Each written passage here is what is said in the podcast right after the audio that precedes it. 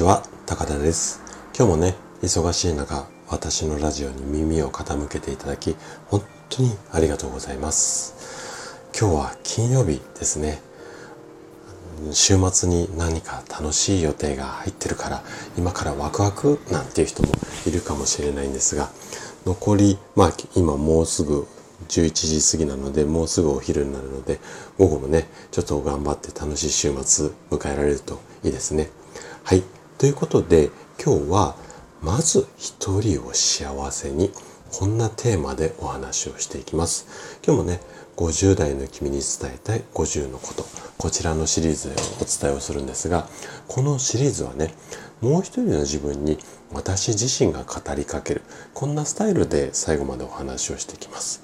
で、えっ、と、まあ、一人語りみたいな話のスタイルなんですが、今日もね、最後まで、えっ、と、楽しんで聞いていただけたら嬉しいです。それでは、早速、もう一人の自分と会話をスタートしていきます。平均寿命が80代になった今でも、50代で亡くなる人も多い。平均寿命はあくまで平均なんだ。え？何が言いたいのかってうん。定年後にねやりたいことがあってもできなくなる可能性がある。っていうこと。そして統計的にも50代というのは親が平均寿命に達する年齢でもあるんだ。そんな年代になるとね自分の人生の残り時間これをね嫌というほどでも意識するようになる。その昔から人間は不老長寿もまたは不老不死を目指してきた。そうして科学や医学も発達した。でもね究極の不老不死はいつ死んでも怖くないこと。だと僕は考えている。君はホスピスって知ってるかい？そう。余命を穏やかに過ごすための施設だよね。そこでこんな質問をした研究データがあるんだ。今後悔してることは何ですか？君はどんな答えが返ってきたと思う？一番多かった答えがねしたいことをしておけばよかった。これはいい加減に生きてきたからじゃないんだ。真面目に生きてきた人だってしなければならないことばかりではなくてしたいことをもっとしていればそういうそうなんだよ。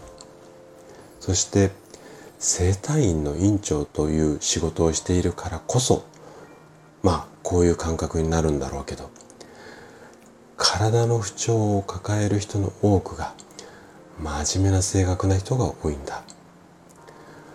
こんなに大変な人がいる。のに自分が幸せになっては。てんてんてん。みたいなこう自分のことを後回しにしてしまうタイプ。でもねそんな罪悪感は抱かなくていいんだよ。そしてまず自分が幸せになること。それを優先してほしいんだ。たった一人を幸せにするためにまず自分自身を幸せにすることが大切。君にはそんな考え方をしてほしい。これは普遍的な法則なんだけれども